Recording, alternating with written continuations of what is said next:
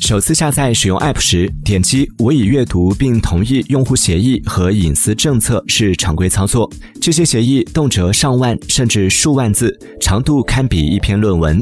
相关调查显示，百分之七十七点八的用户在安装 App 时很少或从未阅读过隐私协议。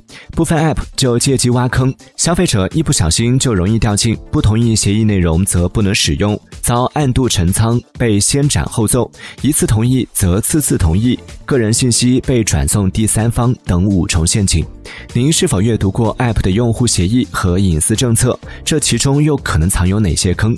欢迎在评论区留言分享。